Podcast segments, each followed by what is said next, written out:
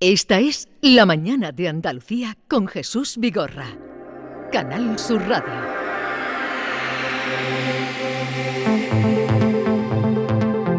Andaluciencia con Manuel Lozano Leiva.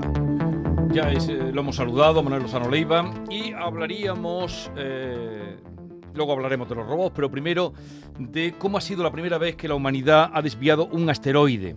Dimorfo no era potencialmente peligroso para la integridad de la Tierra, pero esta hazaña ha demostrado que en caso de que un asteroide o un meteorito ponga en peligro nuestro planeta, confiamos en ello, se pueda conseguir desviar su trayectoria, ¿no? Exactamente, esta es la idea. Que tener un sistema de alarma de proximidad de algún objeto que nos pudiera colisionar con la Tierra y hacernos mucho daño y desviarlo.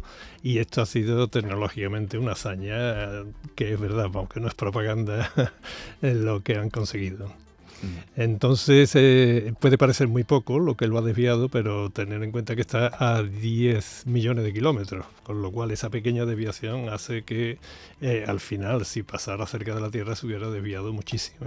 Así eh, que tú, decías el otro día que lo primero así que llama la atención es que hayan tenido la puntería de darle, ¿no? Claro, sobre todo más bueno, la puntería, es, adecuada, es la tecnología para provocar la colisión, que tantos kilómetros y, teniendo en cuenta las interacciones que hay de diversos cuerpos celestes, o sea, los planetas, todo lo que, es capaz eh, de desviar una trayectoria eh, es una hazaña. Eso es mucho cálculo, ¿no? Sí, es mucho cálculo eh, y por eso hay mucha robótica también, porque ese cálculo no solo es software, sino que al final se tiene que convertir en algún tipo de movimiento de los sistemas que operan la dirección de la nave con lo cual es robótica, no solamente software, no, no solamente computación, sino también una mezcla de computación y mecánica. ¿Pero a qué velocidad iría o iba el asteroide? Eh, eso, son, suelen ser decenas de kilómetros por segundo. No sé ahora mismo. Decenas de kilómetros por segundo. Por segundo, sí. Eso suele ser el movimiento. Atinar ahí. A 10 millones de kilómetros y en, un tamaño que este tamaño a escala astronómica es eh, pequeñísimo. ¿eh? Es casi que era como un frigorífico, ¿no? Bueno, frigorífico, el DART. Eh, sí, el, DART, el, que, va a colisionar con. Y, el otro, el, tampoco es mucho más grande, ¿eh? el, cometa con el que ha colisionado. Manuel, para que nos hagamos una, una idea gráfica, para que nos hagamos Ahora, para que nos hagamos una idea gráfica de lo que ha pasado, la sonda impacta en el asteroide y de pronto crea un cráter y ese cráter empieza a echar escombros, que es lo que ha creado la cola, ¿no? bueno, te voy a hablar un poco de la cola esa porque eso es muy interesante. ¿eh? En el espacio interestelar no hay aire. Con lo cual, esa cola de escombros y polvo, eso lo que hace es dificultar, o sea, quitarle eficiencia a la colisión porque hay una gran parte de la energía que se ha destinado a provocar esos escombros y a romper todo eso, ¿no? Y no solo a desviar eh, lo que yo decía el otro día de colisión elástica e inelástica, ¿no? Y esto tiene una parte de inelástica. Pero la parte que ha sido elástica, es decir, la del impulso al cometa, ha sido suficientemente importante como para considerar un éxito la misión, ¿no? Yo creo que verdaderamente lo ha sido. Y la cola esta es muy curioso porque Lógicamente no hay aire en el espacio interestelar, como te digo. Al principio esa cola, que son pues unos 10.000 kilómetros por ahí, eh, sigue la trayectoria y va detrás del cometa. Pero esto está tan sutil que ya empieza a estar impulsada por el viento solar. Con lo cual, pronto, si no ya, esa cola se va a ir desviando de la trayectoria del, del, asteroide. Del asteroide, con lo cual, y, tomará la dirección del Sol, de donde esté el Sol y lo está iluminando o cualquier otra estrella. ¿no?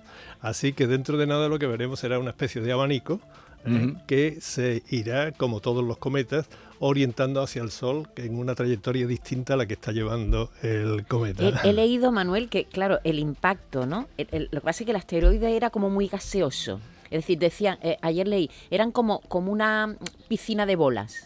Sí, eh, eh, sí. No era muy compacto. Exactamente, es que era una roca pulverizada. Eso, No, no, pulverizada también, había polvo, pero también las piedras que eran eran relativamente pequeñas, con lo cual los escombros que ha producido han sido tremendos. Esto ha sido malo para el impacto, porque se va mucha energía en eso, ¿no? Y no es no lo es mismo la golpear, desviación. claro, no es lo mismo golpear una superficie dura que una blanda. ¿no? Exactamente. Claro. O sea, tú no es lo mismo dos bolas de billar que dos patatas. Claro.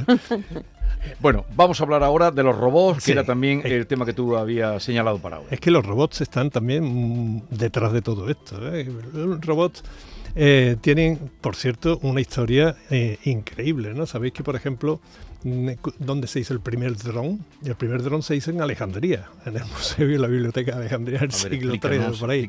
Sí, era una paloma, relaciona. una paloma metálica cuyo cuerpo le ponían agua, la ponían a calentar, se convertía en vapor, la ataban a un poste con una cuerda y le quitaban un tapón detrás y la paloma salía pitando, dándole vueltas al poste y claro, pues los aplausos, y es que entonces se aplaudía, pues eran tremendos, ¿no? Pero, ¿Y qué sentido sí. tenían para hacer ese Juego. Era Jugar. simplemente un espectáculo. Y, y eso lo han hecho siempre, ¿no? Y los chinos y robots. Eh, ¿Qué es robot? Robot es una palabra eslava eh, que viene a decir, pues, trabajo, tra- pero trabajo duro. Era el trabajo casi esclavo. En la jornada, depende del país, ¿no? Eslavo, pero era lo que, lo que tenía que darle los siervos al señor en trabajo eh, para su protección. Bueno, y de ahí la palabra robot, que viene a ser eh, un artilugio que te hace un movimiento mecánico, algo mecánico, eh, controlado por un- unas instrucciones algorítmicas, ¿no? De que son computación, digamos.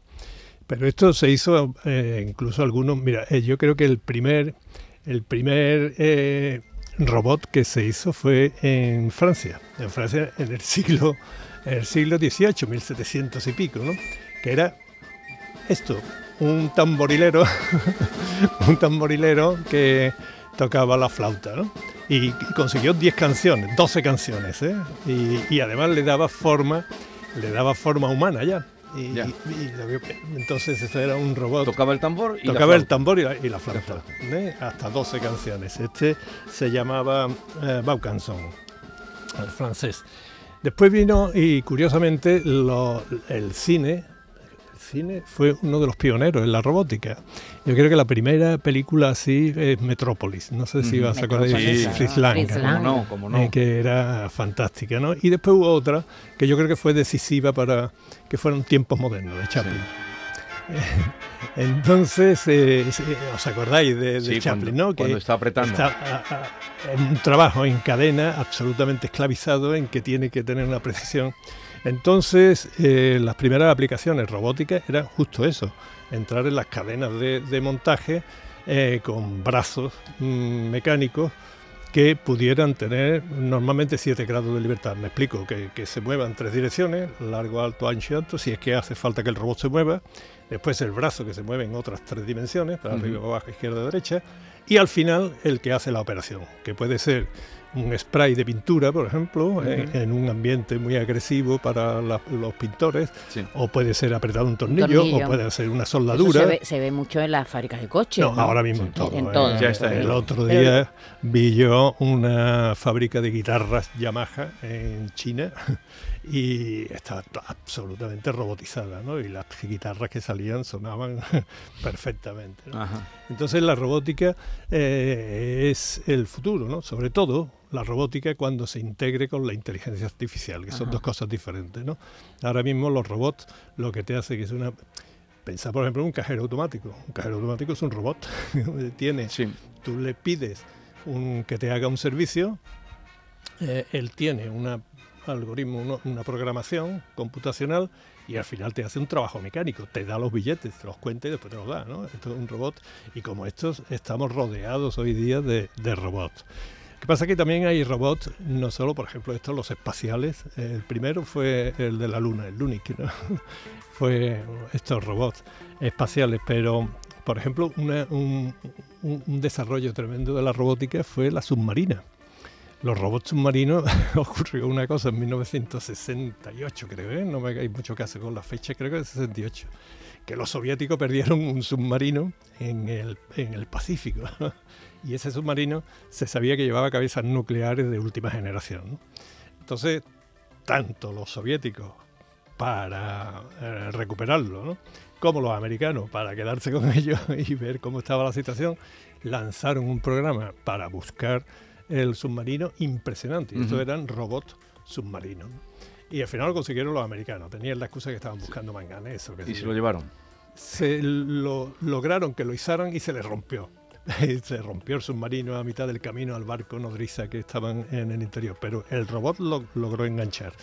Pero se quedaron con parte de la prueba donde estaban los misiles, o sea que entonces los rusos ya desarrollaron esto y entonces los robots submarinos son importantes. Es decir, que si unimos la robótica con la inteligencia artificial estamos hablando ya de Terminator y cosas de estas. Terminator y sobre todo a mí lo que más me gusta es Blade Runner, ¿no? Blade que Blade Runner pero esto es otro paso, ¿no? Yo, yo, yo, creo que antes nos podíamos quedar y después terminamos con inteligencia artificial, si queréis, porque es lo más fascinante de todo, ¿no? Pero eh, esta robótica eh, eh, se desarrolló la submarina, por ejemplo, tanto que fue la que descubrió el Titanic. o sea, entonces, esto, como si recordáis la película, se basa en el descubrimiento del de los restos. Ah. De los restos del robot y de una testigo superviviente, que era la Katie Winslet. Y todo esto, ¿no? Entonces la robótica submarina. Después está la robótica industrial, como ya hemos dicho antes, pero después está en medicina. En medicina hoy día eh, se, puede operar desde una ciudad a otra con, utilizando, por ejemplo, el Da Vinci, que es un, un robot que es capaz de hacer una, con una delicadeza tremenda, ¿no? Una operación siempre controlada. Eh, los drones, ¿no? Los aéreos, pues esto hay que tener bastante cuidado porque ya empezamos aquí a lo que tú decías antes, Maite, a incorporar la inteligencia artificial. Hasta ahora, de todo lo que he dicho, pensar que hay una, un controlador detrás. Eh, por ejemplo, los, drones, los típicos, hay pilotos de drones, ¿no? Que están en su casa, en su sitio y están controlando. Cuidado porque ya empiezan a tener cierta autonomía los robots en cuanto a la toma de decisiones al incorporársele la inteligencia artificial. Porque ya la computación está a un nivel tan grande que es capaz de reproducir un montón de acciones eh, eh, humanas. Y, por ejemplo, tener en cuenta que ahora mismo en la guerra de Ucrania hay dos tipos de drones, que son los iraníes que lo manipulan los, rusos, y los eh, turcos, que lo usan los ucranianos. Entonces, eh, esto ya parece, parece ser que están empezando a actuar por libre, algunos de ellos. Es decir, que vosotros toman decisiones los drones. Mm. Por ejemplo, tú sabes el reconocimiento facial este que tenemos en los móviles o las tablets y todo eso. Estos no, te hacen reconocimientos faciales, sino que te dan unos pocos de parámetros como equipamiento, metal, eh, etcétera. Lo que pasa es que todavía pueden confundir a una señora con un paraguas con un soldado con un fusil. Claro. pero ya empiezan a tomar decisiones y a atacar. Pero, eh, Esto es muy peligroso. Pero serían decisiones técnicas, digamos, sí, pero... tomadas por el propio robot. Ahí no hay ninguno que esté detrás diciendo a ese le disparas, a ese no le disparas, ¿no? Eh, sino que están programados para que puedan tomar algún tipo de decisión. Y uno de los últimos ataques rusos ha sido con los drones iraníes, hemos visto hace unos días. Sí, sí. entonces esto es bastante... Eh, que están empezando ya a contravenir las cuatro leyes, las tres leyes famosas de la robótica, ¿sabéis cuáles son? Eh, esas son famosas, ¿no? De que ningún robot causará daña a un ser humano, la segunda era que todo robot obedecerá a un ser humano siempre que no contradiga la primera ley, y la tercera es que todo robot se, protege, se protegerá a sí mismo si no viola las dos leyes primeras. ¿no? o sea, un poco se puede utilizar de, según qué manera, se puede interpretar. Claro, claro. Entonces, eh, hoy día ya la incorporación de la inteligencia artificial ya nos metemos en otro tipo de terreno mucho más sofisticado, ¿no? Tanto es así que ya con este tipo de, de automatismos independientes como el de los drones que he dicho antes, ya incluso la ONU está tomando mm. cartas en el asunto para hacer una legislación claro, hay, que, hay que hablar de la ética ¿no? de todo esto también y cómo se pero seguiremos abundando el próximo día porque no quisiera a los oyentes y seguidores de Manuel Lozano Leiva dejar de advertir que hoy esta tarde, tarde-noche, a las 7, ah, mm, va, a las 7 mm, va a pronunciar una conferencia, la energía nuclear en la encrucijada europea, en la Fundación Cajasol. Eh, para quien no pueda asistir, se puede seguir en streaming también, creo que se Sí, da en streaming lo- a partir de las 8, comenzará a las 8 de la, de la No, tarde. Estoy leyendo. Ah, sí, muy bien. no sí, sé si sí. es que va un poco más tarde, pero dice, la emisión comenzará a las 8. Ah, pues no lo Porque sé. la conferencia a ti te han dado a las siete, 7. sí. De 7 a 9, pero luego dice, la emisión comenzará a las 8. No lo sé. En cualquier caso, a las 7 en la Fundación Cajasol, en la Sala Salvador de la Fundación Cajasol, ahí vas a hablar de eh, la energía nuclear. En, en esta encrucijada que ahora tenemos, como habéis visto, hay mucho. a- ayer mismo esta Greta, la muchacha esta, ¿no? Que se Greta Thunberg. Sí. a, a- a favor de la energía nuclear. Ayer se mostró a favor de la energía Sí, nuclear. Sí, lo cual, bien, me parece que, que está muy bien o muy mal, no, no, no lo sé, porque yo creo en esto mucho más en la ciencia, en los científicos, en los técnicos, en la gente y no en los activistas, ¿no? Pero bueno, eh, es una postura. Esta es una charla organizada por la Academia de Ciencias, con lo Mm. cual es un ciclo muy... Yo acepté Bueno, darla. pues entre, entre eh, cuando entre el público veas dos jóvenes, Sí. dos, dos jóvenes, jóvenes, muy jóvenes, Espero que eh, haya muchos jóvenes. son, sí, ya, pero que digo, dos que van, dos compañeros, dos hijos de una compañera Ah, muy bien. de eh, Beatriz Galeano, que me dicho, mis hijos están para ver esta noche a Lozano Leiva. Bueno, Eh, no, habrá mucha gente.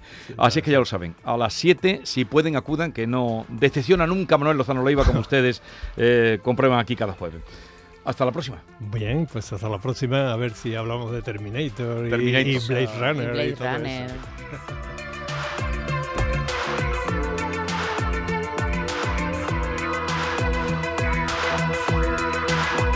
Esta es La Mañana de Andalucía con Jesús Vigorra. Canal Sur Radio.